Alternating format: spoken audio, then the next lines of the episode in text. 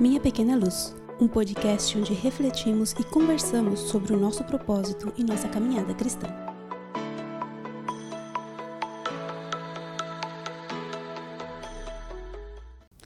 Como você tem vivido? Como você quer viver? Como Deus deseja que você viva? São boas perguntas que podemos nos fazer, não é mesmo? Tente responder cada uma delas. Ontem nós publicamos o vídeo do verso bíblico da semana lá no Instagram. E estamos fazendo uma série de vídeos, né, com sugestões de versículos para decorar e guardar. E esse verso está em Jó 27. E vendo a situação do mundo atual, eu fiquei pensando, né, nessa parte do verso que diz: "Enquanto houver vida em mim". Outras versões falam: "Enquanto houver alento e o sopro de Deus nas minhas narinas, enquanto eu tiver vida e o fôlego de Deus. Tem várias versões, né? Mas o sentido é o mesmo. A gente sabe que a vida acaba. Um dia ela acaba. E o que eu quero fazer da minha vida, enquanto eu puder viver, é, é muito importante, né? É o que vai. É, o que, que eu vou deixar, né? De lembrança para as pessoas quando eu partir. Fiquei pensando nisso. E essa série de versos, né, que a gente está gravando lá no Instagram, Está sendo muito legal porque nós sabemos, né, que chegará um tempo em que não teremos toda essa liberdade que temos agora e todo esse conforto, né, e a Bíblia ao alcance das nossas mãos. Então, enquanto pudermos, vamos gravar na nossa mente partes da Bíblia. E a gente tem incentivado, né, os nossos amiguinhos, como eu gosto de falar, a ler a palavra e decorar. Quando a gente era criança, né, vivia decorando e depois a gente foi parando. Eu não sei se todo mundo foi assim, mas eu sim. Eu decorava muito quando era criança, né? Na escolinha e tudo. E depois você vai parando de fazer isso. E até já esquecemos, né? Muita coisa. Mas é muito bom decorar partes da Bíblia. Quem acompanha a gente lá no Instagram, arroba Minha Pequena Luz, viu esse verso lá no vídeo, né? Que diz assim: Enquanto houver vida em mim, meus lábios nunca dirão coisas más e a minha língua jamais contará mentiras. Foram as palavras de Jó, né, em meio à dor. Muitos estão passando por momentos de dor e sofrimento agora. E isso me fez ficar pensando, né, o que eu quero fazer hoje da minha vida enquanto eu tiver saúde, enquanto eu tiver vida e puder anunciar a boa nova do evangelho.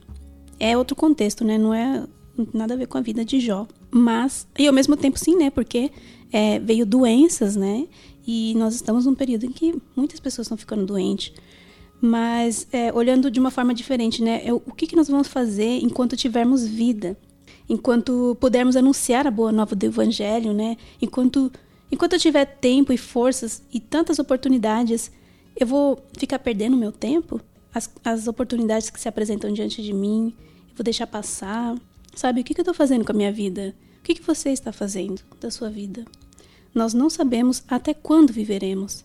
Nesses últimos meses, muitas pessoas têm partido, né? E antes da pandemia, muitas pessoas nos deixaram também. Pessoas morrem todos os dias, pessoas que nós não conhecemos. E agora com a pandemia, muitos têm aberto os olhos para essa triste realidade, porque quando alguém que a gente conhece morre, né, parece que tudo fica mais real. Tantas pessoas que nós conhecemos têm tido suas vidas ceifadas. Só de janeiro do ano passado até agora, e as doenças fazem um estrago muito grande, né? E nos causam muita dor. E hoje eu quis trazer essa reflexão para a gente pensar, né? Para você pensar nas coisas que você quer fazer enquanto tiver vida. Não, não estou querendo levar as pessoas a ficar com medo de morrer, mas simplesmente a pensar realmente na vida. Na vida que estamos vivendo. Qual está sendo o seu foco hoje? Para além dos seus compromissos, trabalho, estudos, qual tem sido o seu objetivo maior? Você tem pensado no céu? Você tem dedicado tempo à leitura da palavra?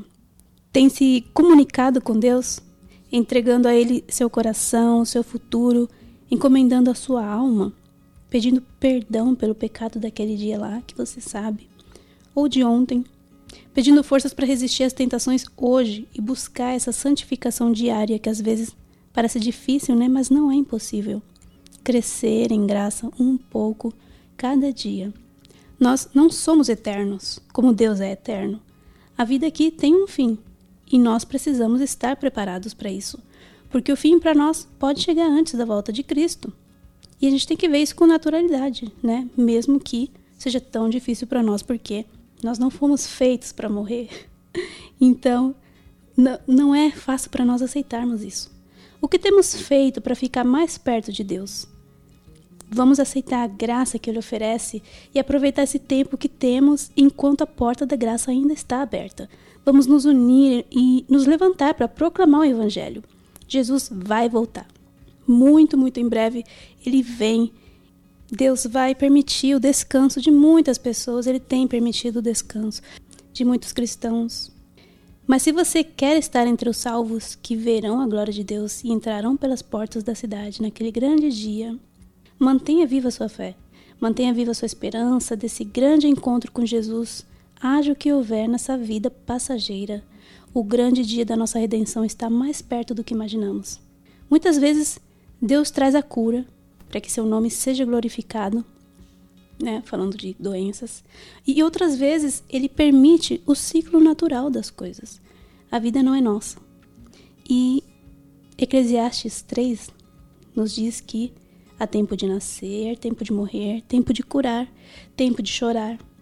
Podemos colocar aí também tempo de se arrepender, tempo de se converter, tempo de se voltar para Deus. E esse tempo é agora. E, e foi sempre né, o tempo de se voltar para Deus. E nós podemos hoje olhar para Ele aceitar Sua graça. É tempo de arrancar o mal que temos plantado dentro dos nossos corações. Salmos 144, 4 diz: O que é a nossa vida? É semelhante a um sopro? Nossos dias de vida são como a sombra que passa. Quando as pessoas que amamos se vão, às vezes podem se perguntar por que agora? Por que Deus não preservou a vida daquela pessoa, daquela pessoa? Vocês não dizem que a Bíblia diz que os planos de Deus para vocês não são de causar dano, mas planos de dar esperança e um futuro? Jeremias 29, 11 diz isso, né? Onde está o futuro e a esperança, então? Eu vou dar a resposta. O nosso futuro e nossa esperança estão no céu. É lá que está nosso futuro. Nós estamos aqui só de passagem. E os planos de Deus são bons. Quando alguém se vai, tendo tido a oportunidade de um momento de reconciliação com Deus, ali nasceu a esperança do melhor futuro que essa pessoa pode ter. Eu quero manter viva a esperança do futuro que Deus quer para mim, enquanto eu tiver vida e até quando Ele permitir. Você ouviu Minha Pequena Luz. Se você gostou, volte para ouvir o próximo episódio e compartilhe com seus amigos. Contamos com você. Até a próxima!